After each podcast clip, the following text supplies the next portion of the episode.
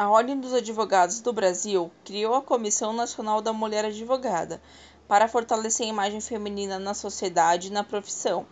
A conselheira federal e presidente da comissão, Daniela Lima, disse que a aprovação de alguns projetos são importantes para passar os valores da OAB à sociedade e que, além disso, não se pode compactuar com aquele que pratica violência contra a mulher. O pedido realizado pela Comissão da Mulher foi aprovado. Assim, bacharéis em direitos que cometerem algum tipo de violência contra mulheres serão impedidos de participar do exame e não poderão exercer profissões como de advogados, juízes ou defensores públicos. A atitude ganhou grande repercussão nas redes sociais e o projeto foi publicado no Diário Oficial da OAB.